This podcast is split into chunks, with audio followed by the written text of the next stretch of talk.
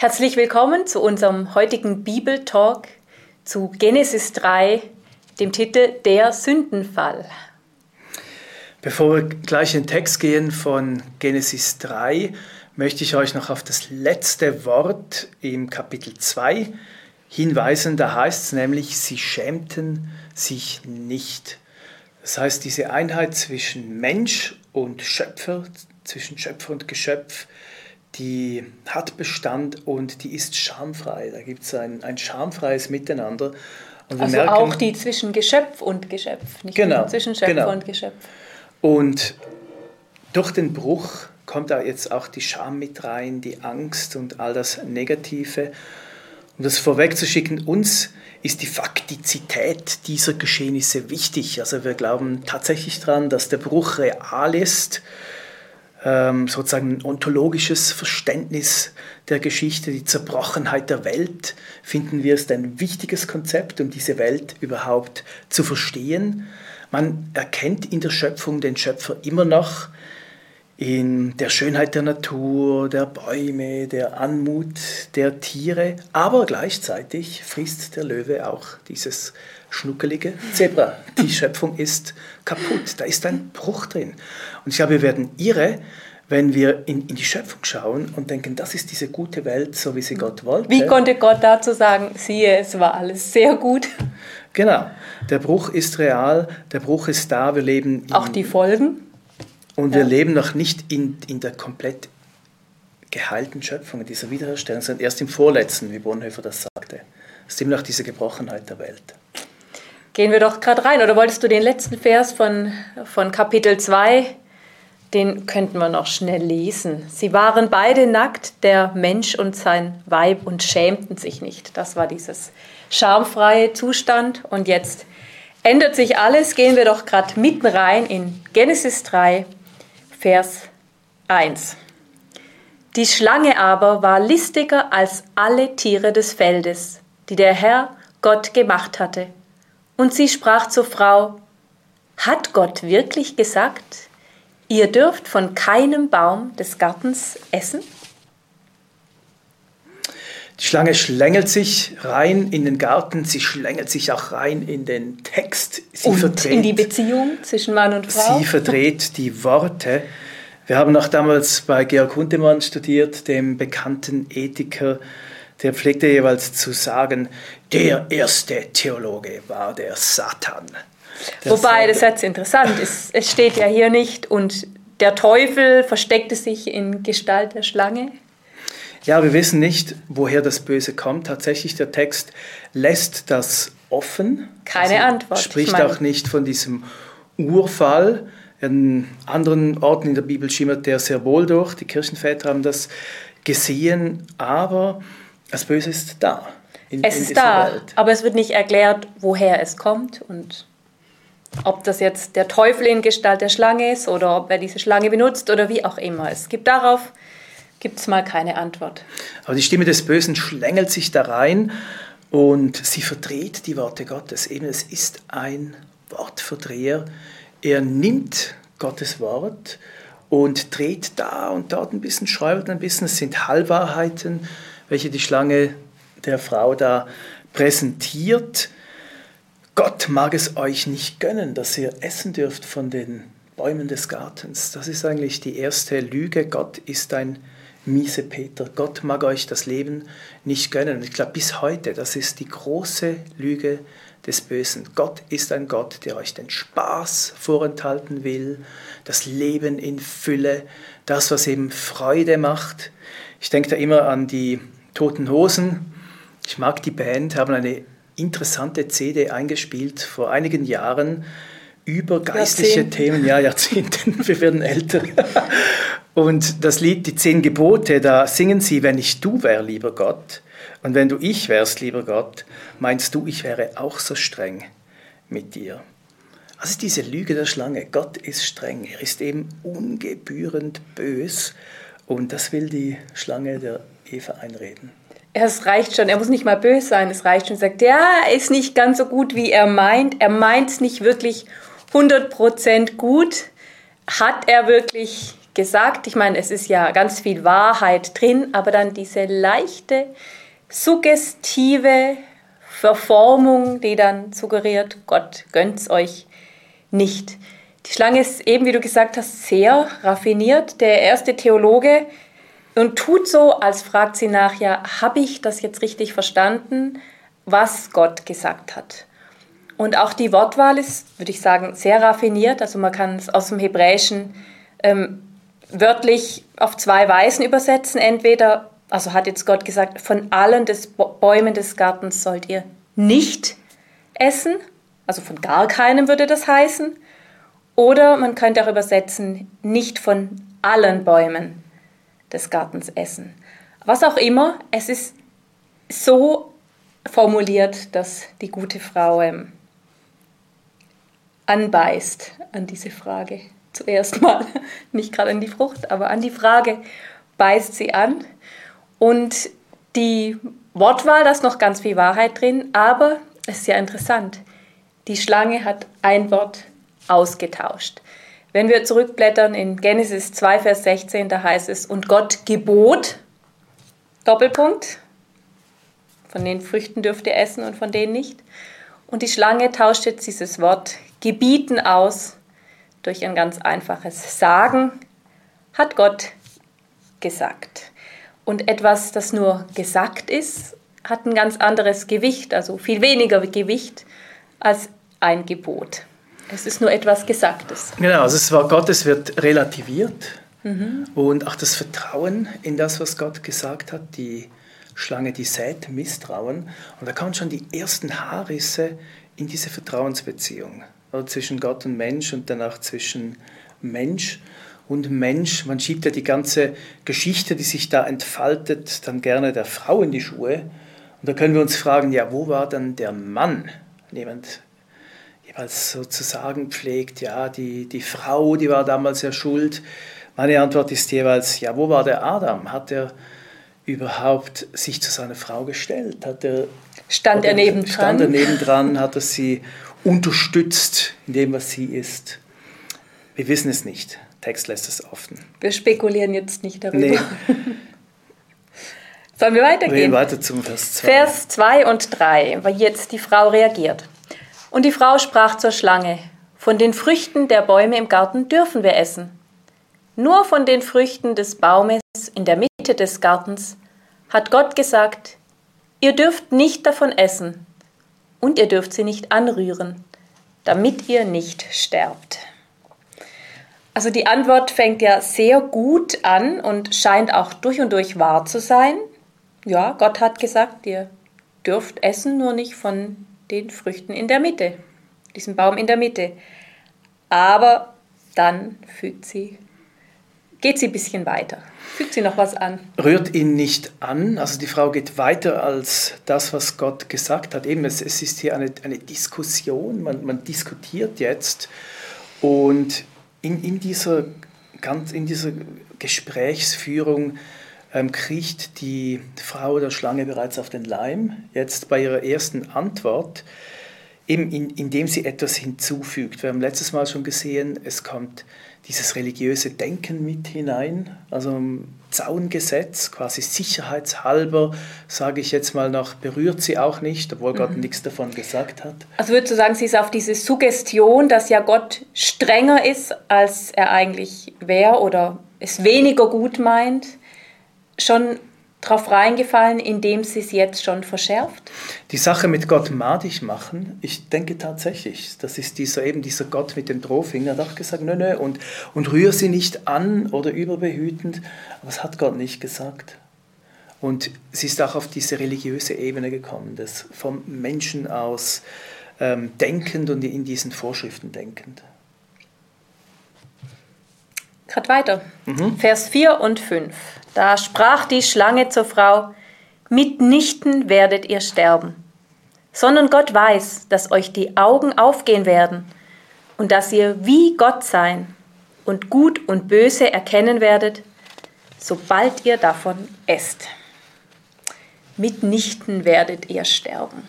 Also hier wird dieser Zweifel jetzt noch sehr konkret formuliert. Also Gott hat es zwar gesagt, aber es stimmt nicht.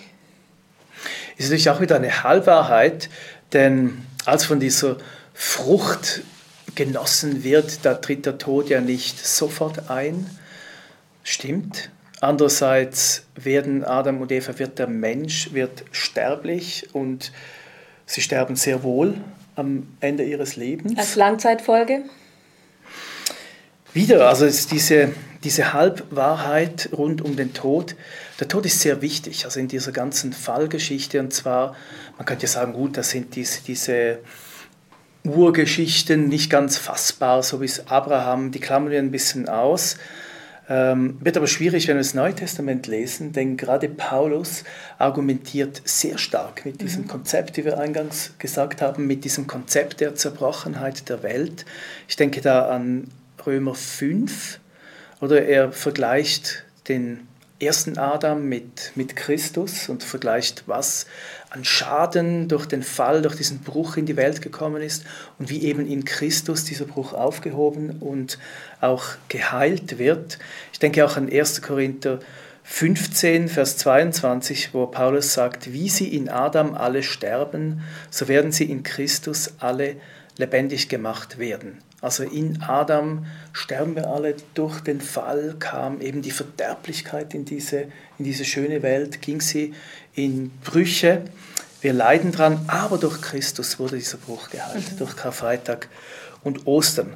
Also wir sehen, ähm, haben schon darüber gesprochen, ganz am Anfang bei diesem Schöpfungskonzept, im Konzept Schöpfung, Gott wollte diese, diese Welt, ist der Tod der Feind des Lebens haben Aussagen im Neuen Testament, wie im ersten Korintherbrief, auch im Kapitel 15, der letzte Feind, der vernichtet wird, ist, ist der, der Tod. Tod. Also der Tod ist der Feind. Oder auch Römer 6, ähm, der Sünde Sold ist der Tod. Also durch die Sünde, durch den Bruch kam der Tod, die Gabe Gottes, aber das ewige Leben. Durch Jesus Christus kam wieder das Leben. Also ein wichtiger Aspekt im Ganzen, eben die, die Folge und, und die Schlange weiß das natürlich und ähm, gaukelt den Menschen eben diese Halbwahrheit vor, er werde nicht mhm. sterben. Und sie gaukelt ihnen noch was anderes vor, nämlich dass Gott etwas weiß, was er den Menschen nicht gesagt hat, nämlich Gott weiß, dass euch die Augen aufgetan werdet, werden und ihr wie Gott sein und eben gut und böse erkennen werdet. Und damit sagt sie auch wieder, Gott weiß es, aber er hat euch das vorenthalten. Er enthält euch nicht nur diesen Genuss der Frucht vor, so, sondern auch diese Folgen, dass ihr eben wie Gott sein werdet. Er meint es nicht wirklich gut. Es geht alles so in die gleiche Schiene. Wir werden noch drauf kommen, was es bedeutet, dass ihnen die Augen aufgetan werden. Ein Stück weit stimmt es natürlich, ist auch eine Halbwahrheit. Und ein Stück weit ist es ähm, ein, ein Fall. Die nächste Lüge nach den Augen ist, ihr werdet sein wie Gott, Gutes und Böses erkennend. Ich glaube, hier können wir diese, diese Urlüge dingfest machen. Oder die, die Urlüge der Schlange ist eigentlich, ihr werdet sein wie Gott. Das ist die Urversuchung. Wir wollen Gott sein. Wir wollen unser eigener Gott sein, wollen selber bestimmen mhm. im Leben, wollen autonom sein von Gott. Und sie macht ja dieses Gottsein auch davon, also daran fest, eben zu unterscheiden zu können zwischen Gut und Böse. Und darum geht es ja eigentlich, dass der Mensch dann selber der Maßstab ist, was gut und böse ist und nicht mehr jemand von außen braucht, der mit ihm redet und ihm das sagt. Also genau ist es ein Erkennen dieser Einheit mit Gott. Gott ist viel genialer als nur dieses eindimensionale Denken, das ist gut, das ist böse, oder ist eben dieses gefallene, eigentlich primitive, verkürzte Denken von, von gut und böse. Karl Barth hat einen interessanten Aufsatz geschrieben, in dem er das erste Gebot als theologisches Axiom bezeichnet, also als die Grundvoraussetzung ähm, von jedem theologischen Denken eben die Aussage, ich bin der Herr, dein Gott. Ich habe schon mal im Studium gehört, dachte ich so, was für eine banale Aussage, logisch gibt es Gott, wie kann das so die, die Kernaussage jeglicher wahrer Theologie sein? Aber ist doch so, sehr tief, nicht? Wir Menschen, wir wollen immer unser eigener Gott sein. Dann entsteht eben eine neue Moral, der wir die oberste Instanz sind, der Mensch, wir bestimmen. Dann entstehen neue Psychologien, da geht es dann nur noch um unsere Befindlichkeiten. Dann entsteht der ganze Machbarkeitswahn, wie er sich schon in der Genesis dann entfaltet, mit dieser Stadt, dessen Tor, deren Turm bis an den Himmel reichen soll. Und es führt zu jeglichem Machbarkeitswahn bis in, in unsere Zeit, da wir denken, wir können alles. Und wenn, wenn wir Menschen uns, uns nur anstrengen, es wird uns alles gelingen. Und eben diesem, dieser menschlichen Hybris, Überheblichkeit, dass wir es im Griff haben, setzt Gott dieses, nein, ich bin Gott, ich bin der Schöpfer, ich bin der Geber des Lebens. Der Und der Maßstab. Der Maßstab, genau, das setzt dem entgegen. Aber die Schlange will das nicht, das ist die Rebellion gegen Gott von Anfang an. Sie will den Mensch dazu verführen, zu dieser Autonomie. Ja, sie redet ihm ja auch ein Stück weit ein, dass diese Abhängigkeit jetzt von Gottes Reden, der dann sagt, was gut und böse ist, eigentlich die Abhängigkeit von dieser Beziehung was Negatives ist. Und das Erstrebenswerte wäre jetzt, ja, da rauszukommen. Lesen wir weiter, Vers 6 und 7. Da sah die Frau, dass es gut wäre, von dem Baum zu essen, und dass er eine Lust für die Augen war, und dass der Baum begehrenswert war, weil er wissend machte. Und sie nahm von seiner Frucht und aß. Und sie gab auch ihrem Mann, der mit ihr war, und er aß. Da gingen den beiden die Augen auf, und sie erkannten, dass sie nackt waren. Und sie flochten Feigenblätter und machten sich Schurze. Also es ist ja schon, ich meine, jetzt kommt die Erkenntnis, ja, aber so haben die sich das ganz sicher nicht vorgestellt. Ich stelle mir das so vor, voller Erwartung, sie beißen in die Frucht und denken, jetzt macht's was mit mir und plötzlich werden mir die Augen geöffnet und ihnen werden genau. die Augen geöffnet, aber... Genau, schau dir vor, sie beißen da rein, sagen, jetzt yes. bin ich wie Gott. Und dann schauen sie so an sich runter und, merken, und denken, ups, ich bin nackt. Ich bin nackt. Und das ist die Was? Erkenntnis. Also... Und das ist auch wirklich die Pointe des Textes hier, ist auch total witzig gemacht. Also man, man merkt, dass... Die Spannung wird gesteigert, es wird so aufgebaut, jetzt, jetzt. Und der Text nimmt das so richtig aufs Korn, dieses menschliche Sein wollen wie Gott und zeigt, in welche Aporie das führt, Sinnlosigkeit, auch ja, Verkürztheit ja, der, der ganzen Wahrheit. Und was ist jetzt die Folge dieser Pointe? Jetzt kommt die Scham rein.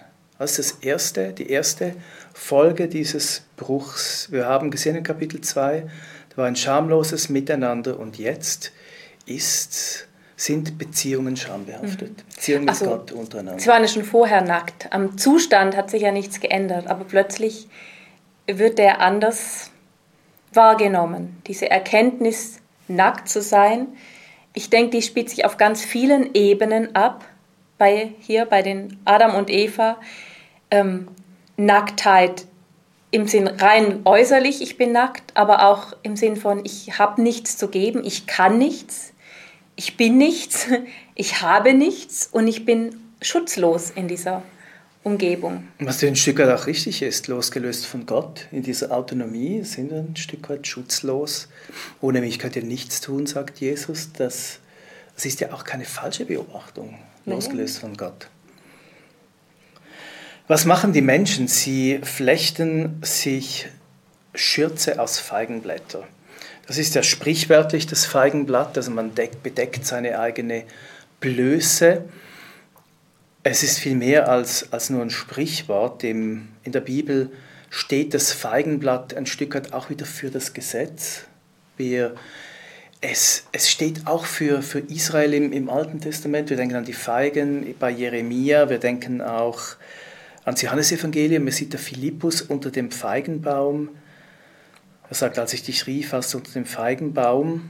Also quasi, er sagt es fast ein bisschen überspitzt, für war ein, ein richtiger Israelit, also dieses Meinen, man kann aus eigener Kraft quasi das, das Gesetz erfüllen, das spielt hier bei diesem Feigenblatt jetzt eine Rolle, oder? Ich, ich bin quasi fähig, meine Schuld, mein Vergehen zu bedecken. Ich kann das wieder verstecken, was ich mhm. gerade verbockt habe, was ich verbrochen habe. Ist aber nicht der, der Fall. Wir werden dann heute am Ende noch sehen, letztlich die Blöße, die entstanden ist durch den Bruch, die kann nur Gott selber bedecken. Gott macht dann Kleider aus Fellen. Das ist die Frage, Feigenblatt oder Fell. Oder das Feigenblatt verhebt nicht dieses selber ähm, sich rausziehen wollen aus dem Schlamassel, selber sich wieder gerecht machen, dort wo man gefehlt hat. Es klappt nicht, aber es braucht das Opfer, die Bedeckung mit dem Fell. Ein Stück weit denken wir an, die, an das Modell der beiden Bäume. Da habe ich die Folie nochmals mitgebracht. Ähm, aus dem Baum der Erkenntnis Volk, kommt eben dieses Denken, das gesetzliche Denken, auch das religiöse Denken, dieses primitive Schwarz-Weiß-Denken, auch verkürzte Schwarz-Weiß-Denken.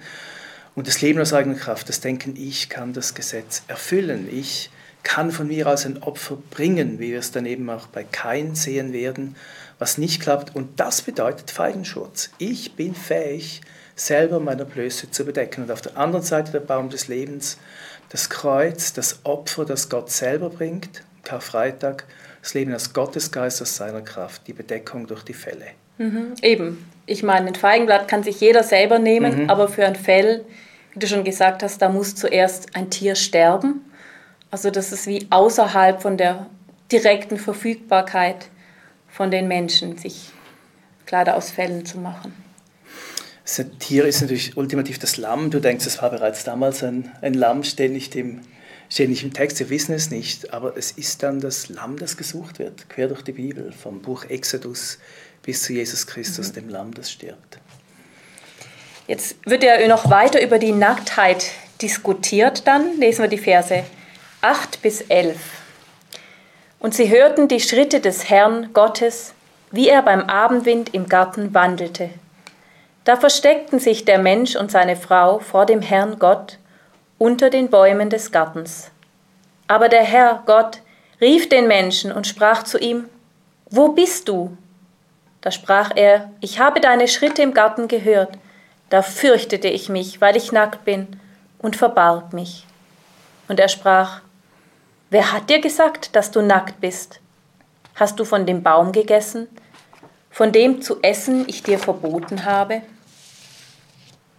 Schön, wie das Wandeln Gottes mit dem Menschen beschrieben wird in, in diesem Garten. Gott kommt, er möchte Zeit verbringen mit dem Menschen, diese, diese Beziehung ausleben, das Miteinander in, in der Schöpfung. Ja, das sehen wir auch, wie ursprünglich Gott sich das gedacht hat. Dieses Miteinander von Gott mit den Menschen, eben diese unmittelbare Gemeinschaft, was eigentlich der Urzustand, der ursprüngliche Zustand ist und durch die Jahrtausende haben ja die Menschen, die Menschheit, diese Sehnsucht wieder, da zurückzukommen. Und es waren immer, es war eigentlich immer ein Ausnahmezustand. Es gab so die einzelnen auserwählten Propheten, Männer, Frauen Gottes, die dann wieder diese Unmittelbarkeit mit Gott leben durften, eigentlich so lange, bis Jesus auf die Erde kam und mit den Jüngern wieder gewandelt ist, wieder ja, unterwegs war. Und das ist eigentlich diese Spurensuche der Menschheit von Anfang an bis jetzt wieder zurück in diese Begegnung, in diese Gegenwart Gottes. Nun ist aber der Bruch da. Adam schämt sich, er versteckt sich unter den Bäumen, heißt es. Also er nimmt wieder hinter den Blättern ähm, Zuflucht. Und als Gott ihn fragt, antwortet er, er hätte sich gefürchtet. Das heißt, die Angst, die kommt jetzt in die Schöpfung wieder mhm. die Frucht des Baumes der Erkenntnis ist die Angst und die Frucht des Baumes des Lebens ist eigentlich der, die Liebe, das Grundgefühl der Liebe, der Glaube, dieses Miteinander von Gott, Mensch. Aber diese Beziehung ist jetzt schon zerbrochen, angekratzt. Mhm. Und wir sehen ja auch schon, wie der Mensch eigentlich eine Stufe zurückfällt. Ich meine, Tiere verstecken sich in Büschen und Bäumen ich, wenn wir uns das vorstellen, vielleicht ist er sogar irgendwo noch drunter gekrochen. Und das ist eigentlich nicht die Haltung von einem Menschen, der eigentlich geschaffen wäre, um seinem Schöpfer zu begegnen, in Menschen, also aufrecht.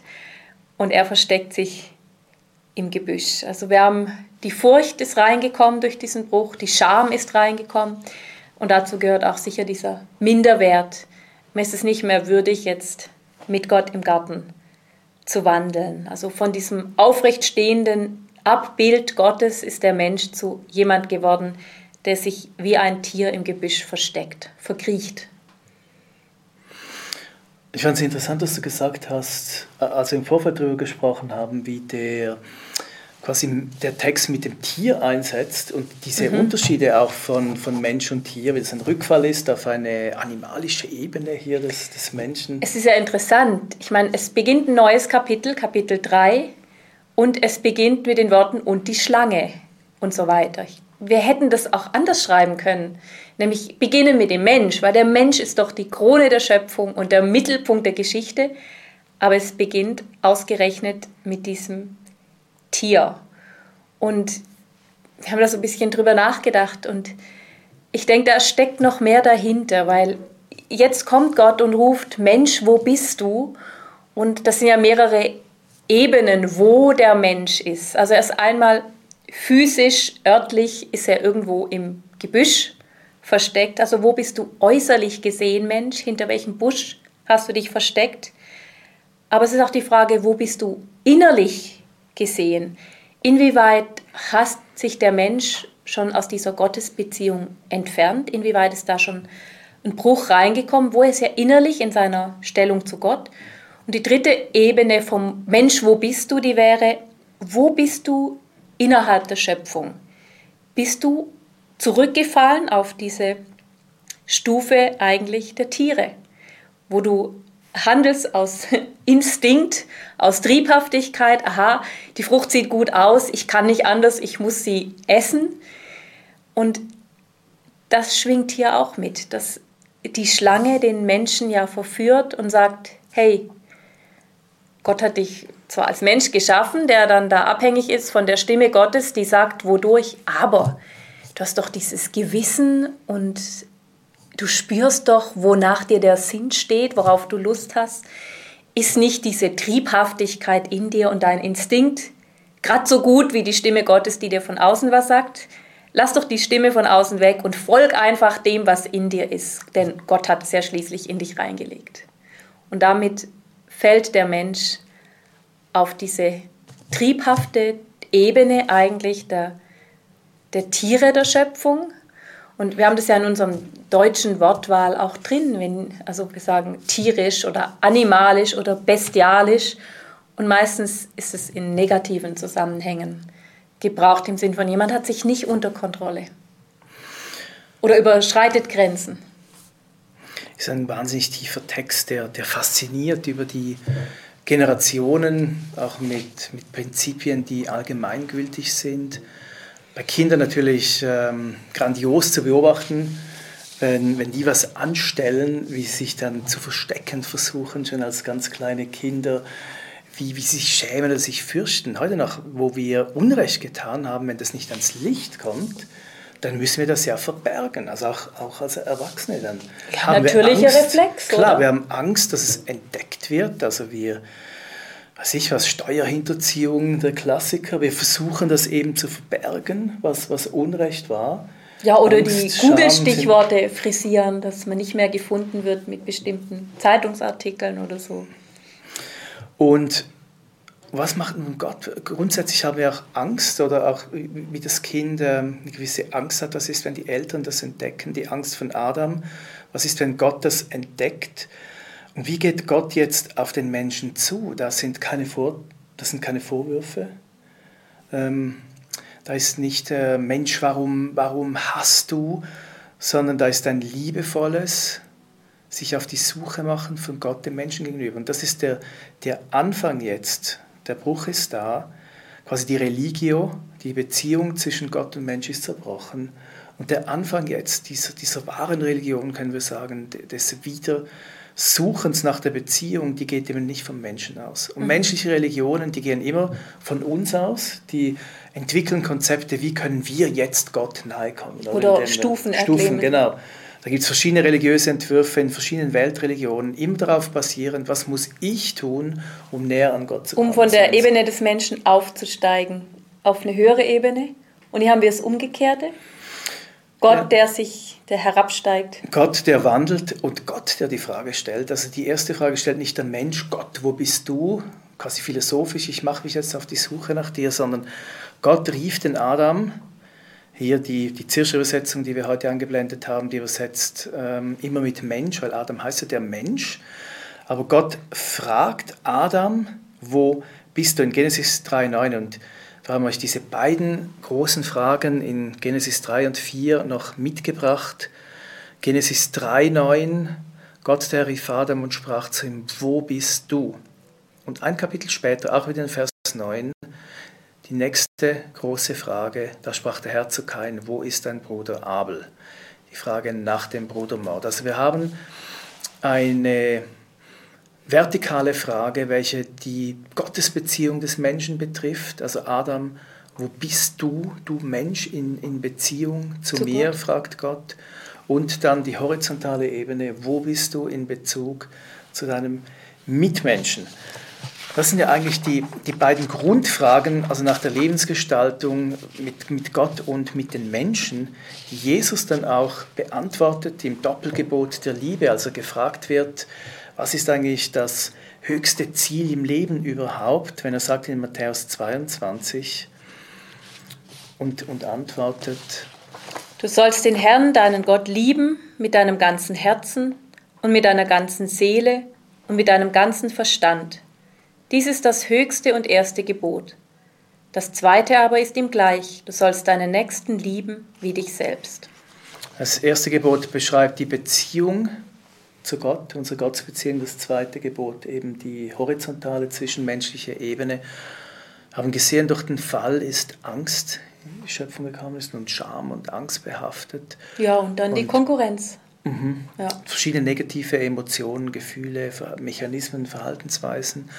Und die Heilung des Bruchs in Jesus Christus, die bringt wieder Liebe.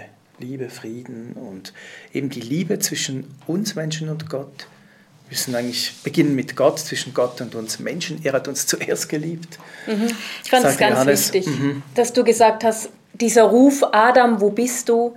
Das ist nicht dieser strengende Ruf mit dem Zeichen von Adam, wo steckst du? Ich habe es genau gesehen, mhm. sondern dass es dieser liebende Ruf ist von Gott, der sich danach sehnt, dass der Mensch wieder zurückkommt. Ist es nun wirklich eine Emanzipation? Oder Genesis 3 wird immer so emanzipatorisch gelesen. Endlich befreit. Befreiungsgeschichte des mündigen Menschen, des endlich aufgeklärten Menschen. Der vermeintliche Aufstieg, der Mensch befreit sich davon, dass er von außen noch auf Gottes Stimme hören muss. Mhm, das Aber in Wirklichkeit ein, Fall ein Abstieg. Auf, auf, auf, eine Ebene die, des Zerbruchs und, und auch des gebrochenen Erkennens von, von Gut und, und Böse. Ganz ehrlich, ich meine, ein Abstieg auf diese tierische Ebene, auf die Ebene eines Geschöpfes, das von Instinkt her dem folgt, was Gut und Böse als Gut und Böse in ihm angelegt ist, ist ein Abstieg in dem Sinn, dass so jemand ja dann keine freie Wahl mehr hat, keine Entscheidungsfreiheit mehr hat, ah, dem folge ich jetzt oder dem folge ich nicht in dem Sinn. Und Gott muss natürlich Schadensbegrenzung dann einleiten, indem er uns das Gesetz gab, gesagt, okay, du willst erkennen, was gut und böse ist, dann sage ich es dir, das ist gut, das ist böse.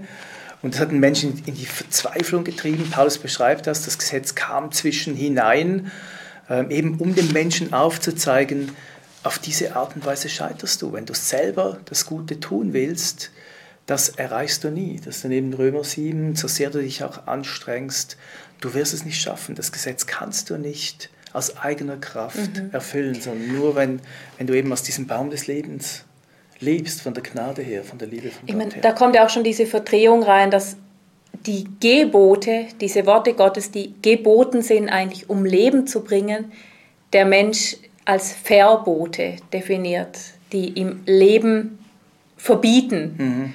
Und ich denke, da ist, das ist die erste Sache, die schief liegt, dass wir dieses Verständnis haben. Es geht um Verbote, in Wirklichkeit geht es um Gebote, die Leben ermöglichen, also ganz im positiven Sinn. Jetzt kommt diese große Folge mhm. von gegenseitiger Schuldzuweisung.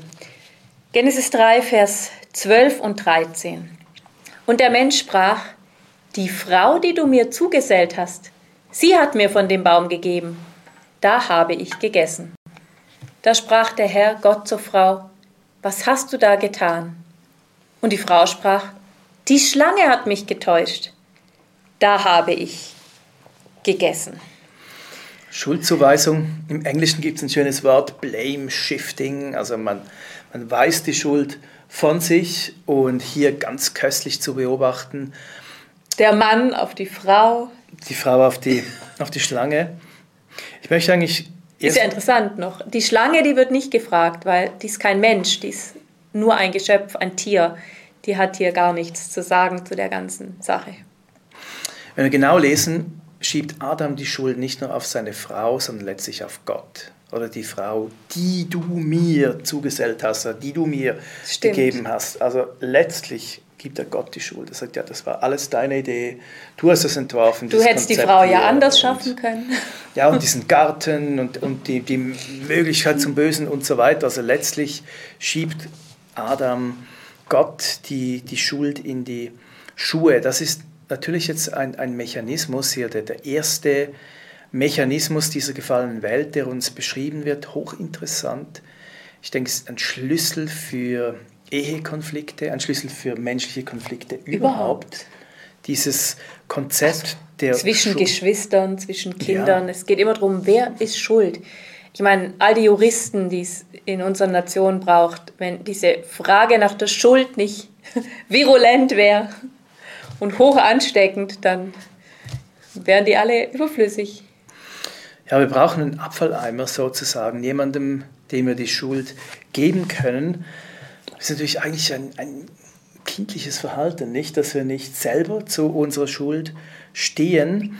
Aber das ist schwierig. Wir haben versagt und, und wir, wir spüren das. Und Schuld muss entlastet werden, es ist real. Jetzt, die Kirche versuchte ja, in, in, der Gesellschaft war das nicht populär, die letzten Jahrzehnte über Schuld zu sprechen und die Kirche suchte auch nach Konzepten, um diese ewige Rede von der Schuld einzugrenzen. Natürlich müssen wir auch sagen, ähm, es gab natürlich auch den unguten Moralismus in der Kirche, oder immer von diese, diese Rede von, die, von dieser Sünde auf ungute Art und Weise. Aber das meine ich jetzt nicht, sondern ich meine die, die Tatsache, dass Schuld einem bedrückt und die scheint gerade aktuell in unserer Gesellschaft, es scheint wieder modern zu werden, auch öffentlich Schuld zu, zu bekennen. Ich habe einen hochinteressanten Artikel gerade gelesen im IDEA von Professor Peter Zimmerling, der war in, in der Schweiz zu Gast und der beschreibt unsere aktuelle Gesellschaft, sagt, in, in der Welt ist diese Rede von, von der Schuld wieder salonfähig geworden, ja nötig geworden, weil wir auch die Entschuldung brauchen. Da denken wir auch an, an Katastrophen in den, in den letzten Jahren. Eben viele Ideale sind zerbrochen in unserer Gesellschaft. Auch wenn in, an einem Ort ein, sich ein Ereignis ähm, eintrifft, dass sagen wir, Menschen kommen zu Tode, wer tritt zurück? Wen trifft die Schuld? Da muss der Bürgermeister zurücktreten, der quasi die Letztverantwortung hat für, für dieses Dorf und ähm, man gibt ihm die Schuld. Das sind diese Mechanismen und also wir spüren letztlich, die Gesellschaft spürt das, Schuld braucht Entlastung. Wir brauchen jemanden, dem wir die Schuld geben können. Und das ist ja, Zimmerling spricht dann vom alten Konzept der Beichte. Er sagt, offensichtlich kann kein Mensch leben, ohne von Zeit zu Zeit Entlastung von Schuld und Versagen zu erfahren, ohne Aussprache, Annahme und Entlastung keine seelische Gesundheit. Und wir können sagen, umgekehrt proportional, wie die Beichtstühle verschwunden sind, ähm, mhm. sind die, die Therapiepraxen dafür in, in, ins Feld geschossen. Oder gibt's, wir brauchen Orte, wo wir reden können, wo Schuldversagen thematisiert wird. Ja, und wo einem auch Vergebung zugesprochen wird. Genau, das wäre die Kernkompetenz der Kirche. Deshalb ist es, glaube ich, die Stunde der Kirche, wo wir das wieder betonen. Es gibt eben einen Ort, wo wir unsere Schuld loswerden können. Und zwar müssen wir nicht dem anderen in die Schuhe schieben. Eben, in der Ehe ist es köstlich, wir müssen manchmal auch lachen, ähm, wenn, wieder diese, wenn wir uns diese Sätze an den Kopf werfen, du und immer, und es gibt ja diese, diese Schlüsselworte, die zeigen schon, ich zeige auf den anderen, quasi ich schiebe dir die Schuld in die, in die Schuhe nicht. Und, ja, ich ähm, nie. Ich weiß, ich weiß. Du ich, weiß. ich bin auch der Mann. Der Mann hat begonnen. Ich glaub, nee, ehrlich, ich glaube, das ist tatsächlich ein, ein Grundproblem. Wir wollen hier nicht ähm, nicht pauschalisieren oder einfach äh, irgendwelche Klischees bedienen. aber es hat was nicht. Also ja, das menschliche das Bedürfnis, die Schuld von sich wegzuweisen ja. und sagen, ich wasche meine Hände in Unschuld, jemand anders ist schuld. Und ja, drum. Genau, und jetzt die große Frage, wie funktioniert das? Wir haben gesehen, der Mensch versucht sich selber diesen Feigenschurz zu flechten, quasi sprichwörtliche Feigenblatt sich dahinter zu verbergen.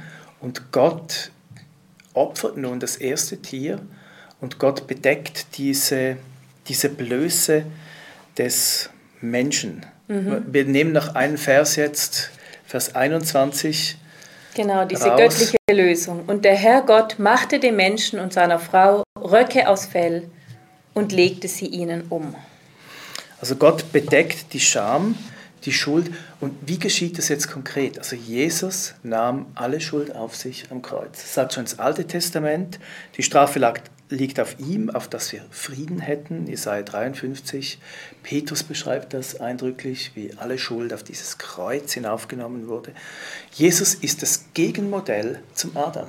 Mhm. Adam, Adam sagt, alle Schuld weg von mir. Und Jesus, der dann ja der zweite Adam genannt wird im Neuen Testament, der sagt genau das Gegenteil vom ersten Adam, sagt alle Schuld her auf mich.